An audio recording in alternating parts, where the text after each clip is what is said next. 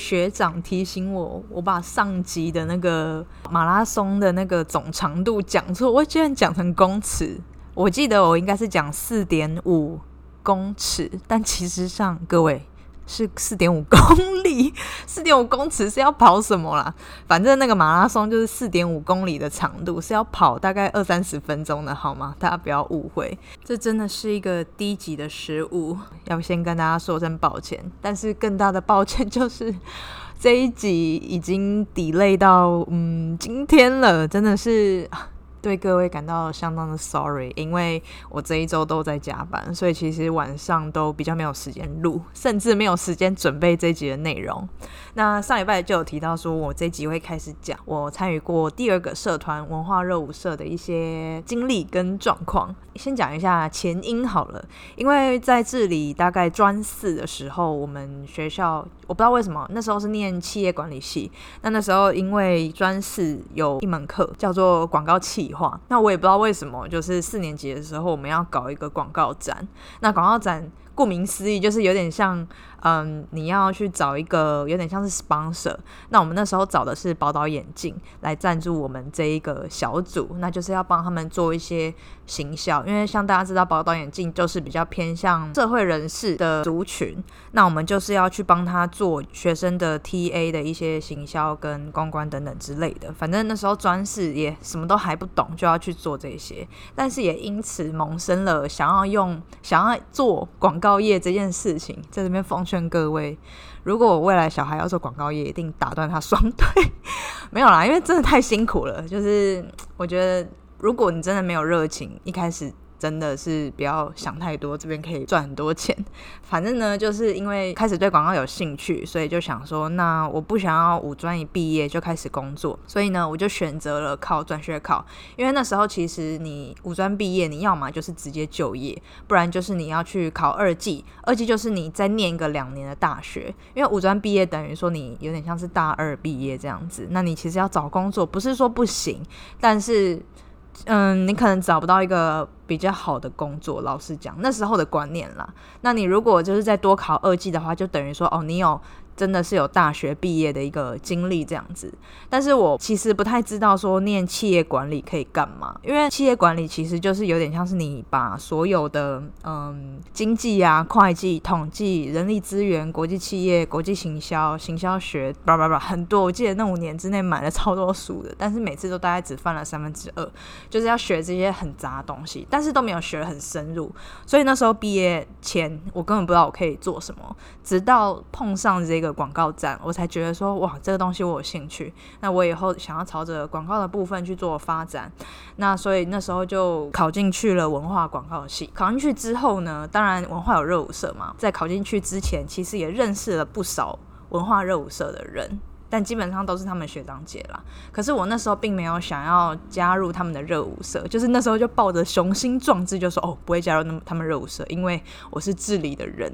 但是很多在文化热舞社认识的人，他们就会一直邀请我去他们的一些聚会啊，或者是呃一些活动等等的。我记得那时候大概开学第二天吧，我就被找去一个学长的鉴别会，因为那个学长他在过几个礼拜之后，他就要去美国了，就是那个。时候认识的朋友说你就来啊，反正也认识一下干部，然后跟一些学长姐见见面之类的。那那时候就真的有去，因为开学你就觉得还是要去找一些有认识的人的地方。那这也是我对文化热舞社社团的第一个印象，就是。人多吵闹，然后热情。所以后来因为那一天就认识了嘛，就当然是有陆陆续续去参加他们的活动，也有跟里面的人有接触。但其实因为之前我是比较常去外面跳舞的，所以认识的都是那时候的学长姐。就是我进去之后，他们已经变成学长姐了，那我就是比较尝试去跟他们一起，就是去唱歌啊、吃饭啊、去嗯喝酒之类的。到一起参加 College High，就是一个大学间的舞蹈活动。在参加这个活动之前，其实都跟那一届的干部没有很熟，就是大家知道彼此社长是谁啊，然后教学是谁啊，然后有什么舞风，大概是这样子，就没有更多的认识了。那一直到那一年，我刚进文化的那一年，我有去跳了一个外面工作室的成果展。那那一个成果展就有认识了他们的学姐，就又有认识了两个一起跳的学姐。我们没有一起跳同一组，但是因为那个成果展会一起彩排嘛，就有认出彼此，说哦你是谁谁谁这样子。那在某次的寒训呢，反正应该是社团的宴舞结束，就是他们的神舞宴舞完，然后我自己是没有去看啦，但是一起跳的学姐就有跟我说，哦真的是。惨兮兮，反正学姐讲话都还蛮直接的。她就说真的是惨不忍睹。她就问我说：“你之前有跳过舞对不对？”我说：“哦，对啊，之前是在这里跳五年，然后也有参加过什么什么什么。”然后她就说：“那不然你去当舞监好了，你去帮一下他们，看他们就是可不可以好一点。那怎么当午间？你就去问老大好了。老大就是一个当午间当了。”我不确定几年，大概应该有七年的男人。反正他就是每一年都是会义不容辞的去帮学妹去弄他们的成果展之类的。反正他就是学姐就要学姐就要我去问老大午间要怎么做，然后要怎么帮学弟妹。于是就这样，我被空降到这个社团。我觉得讲空降应该不过分，因为我是没有从大一开始就是一直这样爬爬爬爬爬爬到这个位置的，就是直接 get 到一个还蛮重要的职位，我其实就觉得还蛮不好意思的，但也因此跟我这辈子最欣赏的一个伙伴变成好朋友，因为其实我那时候真的很苦恼，要怎么去把大家的成果展弄好，因为我有去问。学姐说的那个老大，但是就没有下文。老大就说：“反正你就是看我怎么去帮大家修排舞这样子，然后你就会知道要怎么做。”然后心里想说：“靠，你又不常来。”有一次我就坐在舞蹈教室的旁边的楼梯上，我那时候的好伙伴，就是也是同为舞间的好伙伴小胖，他就看我很苦恼。他就说：“那不然我们一起吧，就是他一起帮我，就是做这件事情，因为他本来就是无间嘛。其实一开始还蛮尴尬的，因为他本来就被选为无间，那我直接空降到跟他一起，所以其实我会觉得说，他们会不会认为说我都是在跟学长姐攀关系，或者是？”就是只是因为跟他们比较好，然后得到这个位置。但他其实老实讲，我我其实没有正面问过他，但是我觉得他应该没有很 care 这件事情，因为他后来都是一直很 nice 的在帮我，但是也没有说帮，因为其实我们就是互相就是学习，然后一起帮学弟妹这样子。然后那时候的我，老实讲，当然也编过不少排舞。也跳过大大小小的表演，但是对于社团的这个表演模式，真的是一概不熟悉。因为他们因为文化的排舞都是非常多人的，至少有二十人以上，所以那时候其实我真的还不知道要去怎么去运用队形跟动作，所以就只好一直上 YouTube 狂看 HHI Dancer Live，或者是是那些有国际的舞蹈比赛，然后去看那些有得奖的团队他们的排舞。大家看那些排舞可能会觉得哇好看，但是就是很难学。但我跟你讲，你要猜才是更难的，因为你要去想说哦，为什么他要排这个队形？是不是要佛某一个动作，或者是佛某一个画面？真的是还蛮不容易的。而且再来就是大家对一支表演的专注程度，可能都会被养成在四到五分钟左右。可是像文化的表演，都是在 十分钟到十二分钟这个区间。所以你要怎么样让整支舞都好看？我觉得对我来说，那时候的我来说真的是很困难，因为就是我从来没有做过这件事情，呃，其实我这一这一集有点不想讲说怎么办到这件事情，或者是教大家怎么当舞间，只是想让大家知道说，随着当社团经营者一直跳到舞间，其实看事情的角度会有不同的转变。因为以前就会觉得说，我们开心跳舞，然后把社团顾好，把每个活动办好就可以了。但我自己觉得，我们却忽略了说表演的本质。在治理的时候，其实我们把舞排好就好了，就是让整支舞好看，然后嗯，整个画面 OK 就 OK 了。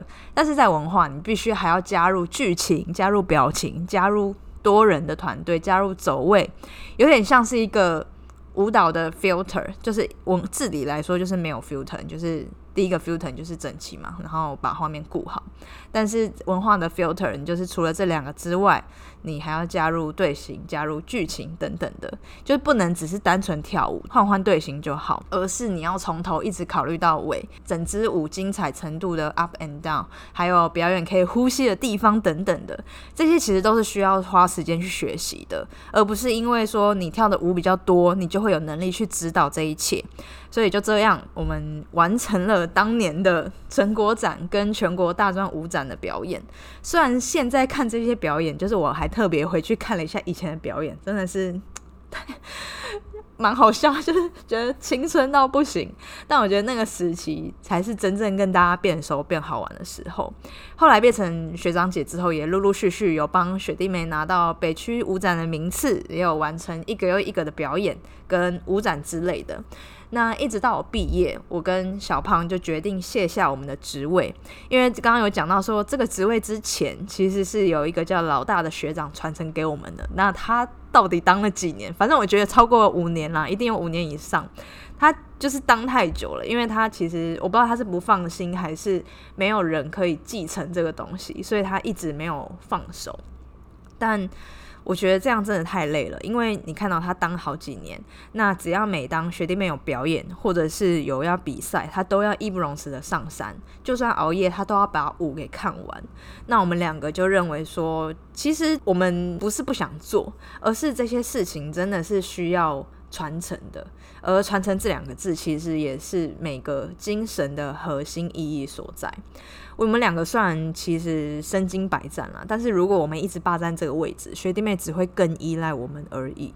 那有能力的人就会一直往外跑，因为他们会觉得说，哦，可能没有他发挥的地方。虽然说不是每个人都可以当午间，没有错了，但是如果你真的要学，没有什么不可以，因为这跟午间这个职位都没关系。这其实就是单纯就事情来讲，你被选上做这件事情，你就要想办法去。呃，融入这个职位，了解他该怎么做。因为就像我上一集讲的，我被选上社长之前，我也不知道怎么当社长。是在连任的第二年才慢慢了解，说哦，社长到底要干啥？所以我们呢就交接出去给学弟妹了，让他们用他们自己的方式继续去带领社团。那其实我在文化的时间只有三年，因为我是转学考考进去的嘛。那有些学分可以免，才可以只念三年。但这三年这个社团怎么说呢？就是会有一些很估摸的制度。跟规范，这中间有发生了不少故事。那我有一一的归纳出来。我先讲坏的。第一个呢，就是学长姐制度。我觉得这件事情基本上每间学校都会有啦，但是我不晓得是不是只有文化这么严重而已。在之前还在治理的时候，其实大家是比较是以尊敬的态度上下相处，而不是那种毕恭毕敬的态度。不知道大家懂不懂那种感觉？就是。嗯，文化相处模式就是会有点像是这样，就是你会突然变成一个小凳子的模式出来。大家有看到过宫廷剧嘛？反正就是那个太监的那种，呃，像那种太监对娘娘的那种相处模式，然后还会弯腰说不好意思，你就会感觉到他真的很抱歉这样子。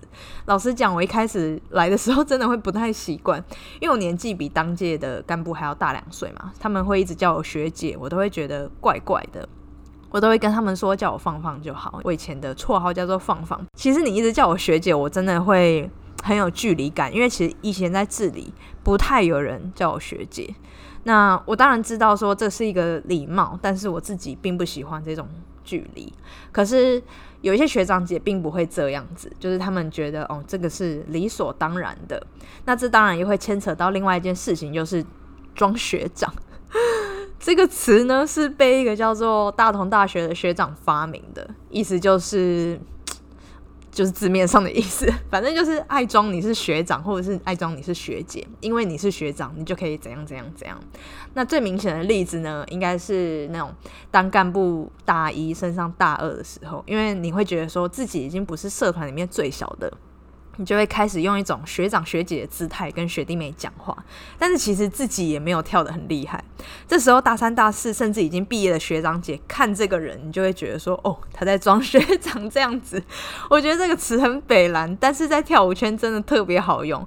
说到装学长，当然不会只是热舞社文化，我觉得他也是。它其实也是病态的一种文化热舞社，通常是要在做表演之前都会有三审三排这个制度，其实等一下是优点了，等下会讲到干部们就会联络学长姐来看。神武跟彩排，所以在神武彩排的时候呢，就会有很多的学长姐跟毕业的学长姐特别跑上山，然后回来看学弟妹。毕业的学长姐的心态其实会比较偏向关心社团，然后来认识新的学弟妹。那主要呢，当然是见那些好久不见的朋友。那在校的学长姐因为离干部最近，所以他们会是比较重要的神武人员。通常在讲评的时候呢，每个人都会轮到，除非学长姐她自己不想讲，或者是前面已经有人把该讲的讲完了，就不会再多说。但就是 就是有些人上台讲话，你一听他讲的内容，你就会觉得莫名其妙，就是那种毫无逻辑之外，然后还有很多情绪上的字眼。我记得我曾经听过有一个学长，他一上台就说。你们到底在练啥小？跳成这样，干脆不要办成功展算了，还是你们要老人回来撑场面什么的？我就觉得，哇操，就是这种没有建设性的话，而且我不止一年听到，就是每一年都有不一样的人去讲这种话，而且通常讲这种话的人，一般来说都跳的蛮落塞的，他们只是想要讲一点话让。学弟妹去尊重他们，他们就可以得到一些尊重嘛，跟自己会觉得有优越感。但我个人觉得这是一个非常自私的行为，因为在这种场合，学弟妹只需要非常有建设性的意见。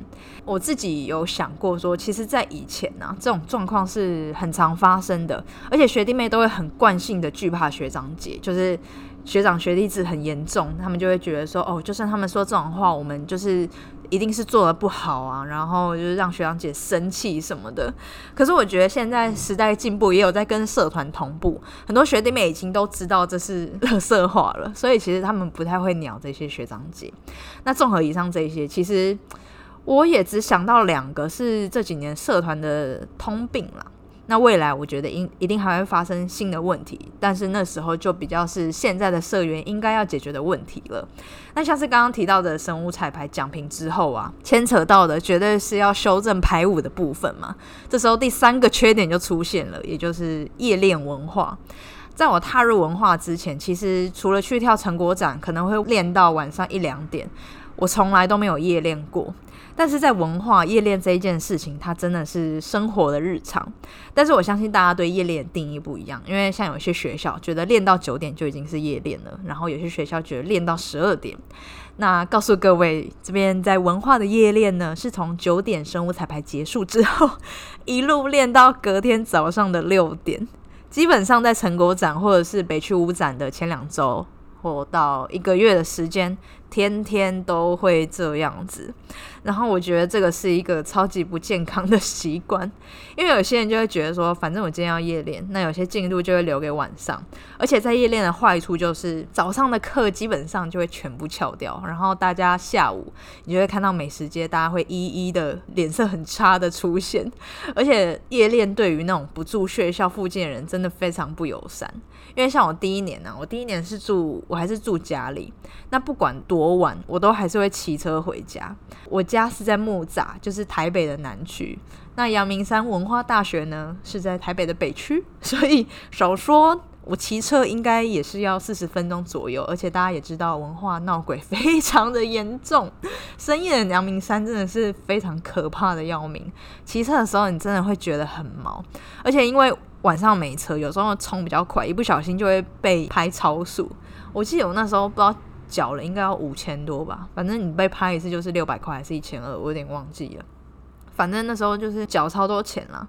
但是夜练这件事情，我想那个年纪的干部应该都是体力欠消耗，真的改不了啦。不过夜练的确也可以改善很多排舞的动作。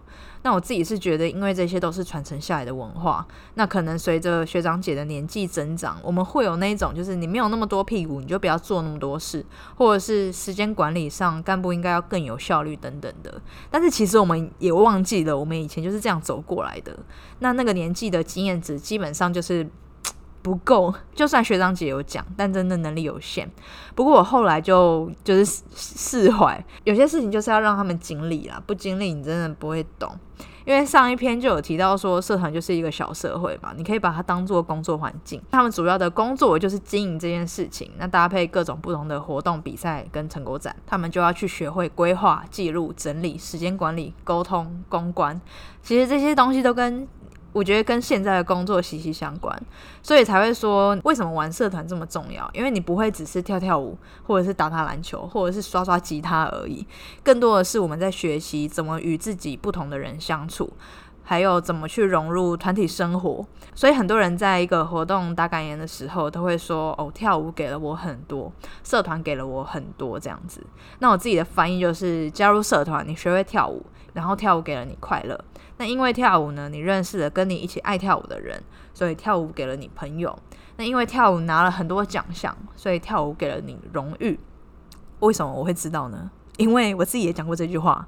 有时候跳舞的朋友真的会比你同班的同学还要了解你。有点离题，但总而言之，我自己是蛮不鼓励这种夜练文化啦。但是放宽心来讲，就让他们去做吧，他们才会从这种坏习惯中去思考怎么去改掉这种弊病。那以上三个呢，就是我觉得是之前我那个时候了，我不知道现在有没有改善，反正是那时候我觉得比较不好的一些缺点啊、坏习惯之类的。那讲完坏的呢，一定必须要讲一些好的地方。那我归纳出几个。觉得比坏的还多诶，因为这几个也是我自己个人非常喜欢，也觉得进入文化之后觉得非常惊奇的几个地方。那第一个就是联络网的部分，我还记得有一次我踏入舞蹈教室，我就看到干部在发字、发 paper，我以为他们在开会，所以我就没有多想，就去做我的事情。过很久之后，我就想说，为什么他们都不出来练舞？我就进去教室在看他们在干嘛。结果他们是每一个人在找一个角落在打电话，就是他们每个人都会有一张学长姐的联络名单。比如说你今天是教学，那你就会有历届教学的电话跟名字，然后你就要去联络他们。然后联络他们，主要是请他们回来参加活动啊，或者是来看神武彩排之类的。而且每一届都有记录每一个学长姐联络方式，就算学长姐不在台湾，他们还会放上学长姐的 FB。这让我想起之前在治理的时候，其实那时候在做资料品鉴，就有被指导老师要求说要做学长姐的联络网。但是其实我那时候。我那时候很狭隘啦，我就是会觉得说啊，老师只是要我们联络他们，让他们回来给老师看一看吧。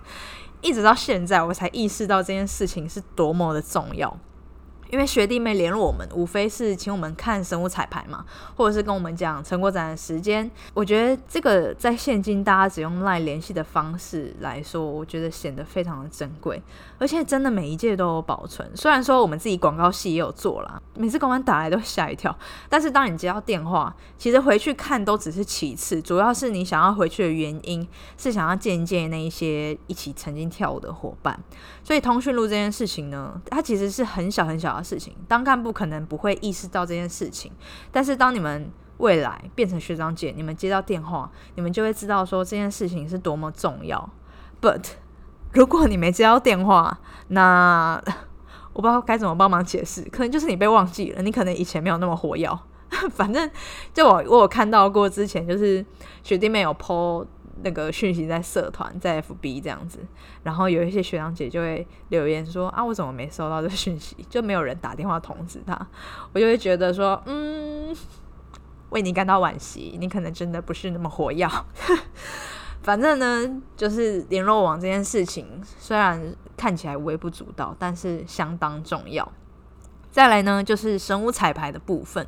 以往我在治理啊，就是看说今年是租哪一个场地，我们去量场地的宽度跟深度，然后实际在操场上面的舞台讲台围出一个一样的大小作为彩排。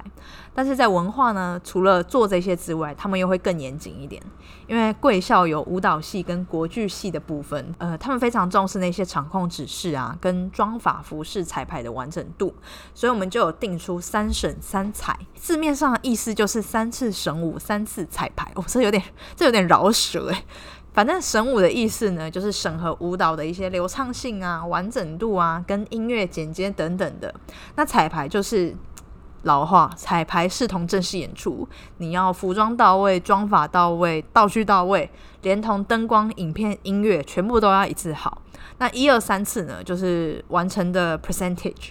跟大家报告哈，虽然说定的这么明文，但是没有一次达到这个 percentage 的，但是没有达到就是会被轰。反正学弟妹就是要尽可能达到。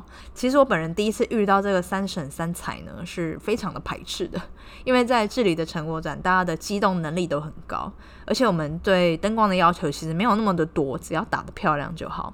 但我后来深深的觉得抱歉，因为文化的表演真的不太一样。整个成果展是非常有主题的，而且每一支舞都是跟这个主题相关。像是嗯，我在的那三年，我们第一年是做奥斯卡，所以每一支舞它就是一个奥斯卡的其中一部电影。那第二年呢是做新闻台，所以每一支舞它就是一个新闻内容。那第三年就是做第三年是做什么？哦，第三年是做博物馆，所以。大家有看过博物馆惊魂？那每一支舞就可能是一个展出的文物之类的，所以说每一支舞都是要跟主题有关，每一支舞都会有自己的故事。那这件事情呢，不是只有这几届才有，这已经是一个传统。那很多学长姐就会哀嚎说：“哦，拜托你们不要再演戏了，拜托舞蹈正面对决。舞蹈这边对决呢，就是纯跳舞，把舞编好，画面好看。在这里就是这样，把舞编好看就好。然后一支舞大概三到四分钟耍，但是文化成果展一支舞都要快十分钟，有时候中间跳到一半还会有影片穿插。我那时候才真的接受说：哦，为什么彩排跟神舞要这么的正式？因为你没有。”演练过，你真的不知道你什么时候要出去，什么时候要站哪个点才会被打灯等等的，甚至到当天彩排，我记得后台的规定我超印象深刻。大家应该都知道，很多成果展在表演团体在表演的时候，左右侧台都会有挤满干部或者是想要尽情看老师表演的人。但是文化成果展的左右侧台呢，是有三道黑线的，所有人包含舞监是不能跨过那条黑线，不然就是会被舞监骂这样子。诶，就是我本人，因为超过黑线会被观众看到，那那个黑线就是依照坐在。对角线的观众视野去画的，而且在你还没有表演完前，你绝对不能穿着表演服走来走去。就算是下半场的表演，中场休息，你也不能去找你朋友。讲到这边，大家应该就会明白，说这个社团对。表演的重视程度真的是有别于其他的热舞社，我觉得啦。加上我们有表演艺术系的干部啊，跟社员辅助，很多剧场上面的规定就会有更多的美美嘎嘎。但其实这也是我最 respect 的地方，因为就算你是学长姐，不管你毕业几年，你都只能在台下 乖乖看表演。那接下来呢，我要来讲我最喜欢的两个 part。我一直觉得文化热舞社是很特别的，但其实我没有待过文化跟治理以外的社团，所以其实我也不知道其他啦。但我觉得最特别的地方，除了说表演的重视程度之外，还有很多的怪物社员。刚刚有提到说，我们有很多舞蹈系跟国剧系的社员跟干部嘛，我相信他们喜欢他们原本擅长的，但是也很喜欢街舞的多元性，所以他们总是可以帮我们在很多表演上去增加一些一般跳街舞的人做不到的特技，例如说后空翻、抛飞，或者是一字马等等的，让整支舞看起来就是。有别于其他排舞啦，就是很特别。我们没有别的形容词，尤其是舞蹈系，他们可以排很多动作是比较偏现代舞的。其实跟跳街舞的人一起跳，就会看起来很冲突，但真的很好看。我必须老实讲，我自己个人是非常喜欢这样的组合。尤其是我们这一届把 B Boy 纳入表演之中，整体上就会有更多更新奇的火花。那为什么要纳入 B Boy 呢？我跟小胖觉得说，既然都认识，而且都是跳舞的，为什么不一起表演？我们都是在文化一起跳街舞的人，为什么不一起表演？当然前几届有前几届的考量，可能都会觉得说 B boy 他是比较偏嗯 battle 类型的舞者，又要排表演，又要应应每一届舞展的主题，他们一定很难配合。可是其实我们那时候真的没有想那么多，我们只有一个想法，就是为什么不一起？所以想当然，他们就是之后就一起加入了。那事实证明，大家都是可以配合的。其实他们现在到现在这一届，其实每一年成果展都有跟他们一起出表演。那这边就要回到上一篇的主题，其实只要你喜欢这个地方、这个社团，你什么都会愿意做。以前呢，我们会觉得说，你管理社团就是要一致的能力、一致的目标，大家都要一样，穿一样的衣服表演，或者是用一样的发型、一样的动作。但我不知道大家有没有发现，大家现在是非常讲求不一样这件事情，因为你越不一样，你越显得特别。那文化对我来说，就是你每个人都不一样，所以我觉得很特别。而且大家都在各自的位置上发挥所长，即使是不同舞风跳同一支舞，都会有冲突美。但我自己是很喜欢啦，但前提当然是要整支舞要整齐吼，不然真的很像车祸。再来再来，我不知道为什么这个社团人毕业都会跑到不一样的国家继续发展。现在我所知的呢，有跑到美国的、印尼、香港、澳洲、英国、日本、新加坡，还有柬埔寨我本人。然后大家如果有到这些国家旅游，就会有当地的学长姐照，我觉得真的非常甘心诶，因为即使你可能跟这些学长姐不熟，但是在异乡遇到同一个社团的人，就是甘心。我们就自己称为是文化海外组啦。但是其实我们即使不在国内，但是我们其实也是相当关心社团表演的。但在国内的学长姐呢，就有更多更丰富的老人资源，因为大家都是在各行各业不同领域上班嘛，所以其实只要大家有需求，就会互相帮忙。像是我之前是当数位行销的业务嘛，就有不少学弟妹转给我他们家公司的公关或者是行销的电话，请我帮忙下广告。其实这也是还蛮不错的资源之一啦。讲到这边，其实不管是好的优点，或者是待改善的缺点，都是组成一个社团的特色元素。但只要你有认识伙伴，你够喜欢这个社团，其实你就会一直继续下去。那最后呢，我想要讲作为午间的感想，因为我突然觉得我好像也没有。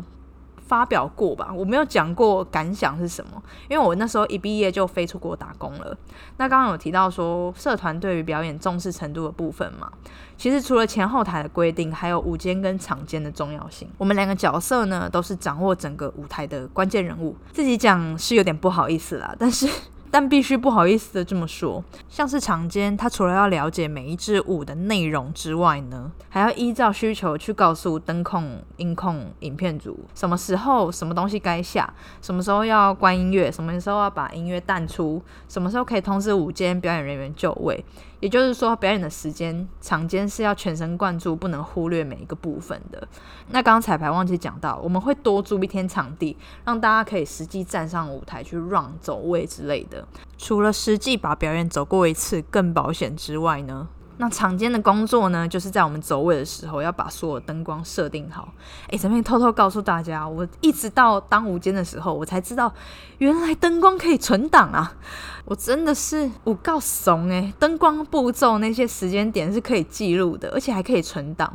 灯控只需要在指定的时间把这个存档打开，然后让灯去跑就好了。那舞间呢，就是得站在舞台的左右两侧，确认一些上台人数啊、道具准备就位、主持人就位、清空走道等等的，任何紧急状况就要去做支援。那基本上就算站在侧台，其实你也没心情看表演，因为你根本没空。然后彩排的时间呢，你就要看每一支舞的走位。看每支舞的彩排去确认队形，就是要拿着麦克风，然后告诉学妹说啊，那边走到哪，然后叫场间放音乐，然后某个不对的地方就要一直再 run 一次，这样子听起来真的蛮像在工作的。但是我们那时候是真的把这个当做工作来做。那我跟小胖其实也蛮享受在其中。我还记得有一次在表演开始之前，通常大家不是都会集气嘛？那时候小胖就讲说，呃，就跟大家讲说。呃，希望大家就是这次的表演一定会很顺利。那你们只需要把舞好好跳好就好，其他事情都不用管，其他事情全部都交给我们来处理。我那时候听到整个呜，真的是 man 力爆表诶，讲完之后情绪还蛮高的，就觉得说，嗯，我们一定要让学弟妹好好的把舞跳完，完成这一个表演。这是我觉得最印象深刻的地方，而且我觉得这个也是当场间跟舞间最重要的一个核心的价值跟工作。那最后呢，要跟大家来说，其实我从来都不太会后悔加入这两个大社团，因为一个是带我成长、带我去拓展新世界的社团，一个是让我更深度去钻研表演的社团。两个对我来说其实都非常的重要，也都教会我蛮多东西的。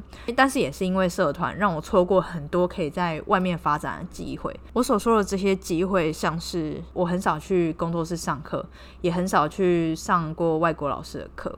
也很少去比赛，我唯三比过的比赛就是跟学妹一起。那唯二组过的团，一个是在这里，一个是文化的学妹。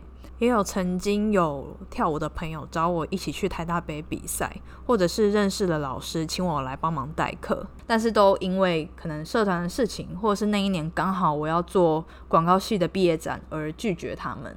舞蹈圈其实对我来说吸引力是很大的。其实我一开始的想法是说。我是考上文化之后，我要开始到外面去发展，去跳爆成果展，然后去一直去 battle 啊，一直找人组团，去跟在外面认识一起跳舞的人组团去表演啊，甚至以后看可不可以当 dancer 之类的。但后来我觉得在外面的发展就比较没有缘分吧。但是我觉得这都是个人的选择啦。其实我偶尔还是会去参加个人的 battle，因为个人嘛，所以时间上允许我就会去。但是团体的部分，我觉得真的没有那个缘分去跟跳舞圈的朋友一起。但是我其实我很喜欢跟学妹一起组的团，虽然说他们都没有把我当学姐，但是我觉得这样感觉蛮好的。不知道是不是太抖 M 了，大家没有隔阂。但其实，在每次练舞的时候，我们都蛮快乐的，而且大家开玩笑真的是没在客气的，有够毒舌，让我觉得这种相处方式是真的我蛮喜欢的。虽然有点可惜没有跟外面的人一起组团过，但是我认为说社团带给我的嗯经历，然后跟快乐，其实远远超过这一些。这个就是我今天的分享。如果大家对文化热舞社，或者是你参加过的社团，然后你的核心的理念，你有共鸣的话，都欢迎留言让我知道。那今天就先这样啦。如果你喜欢的话，记得到 Apple Podcast 帮我打五颗星，并且留言给我哦。感谢大家，我们下周见。不是下周，可能就是这一周了。礼拜四还要再升一集。啊，反正就是这样子。下次见喽，各位。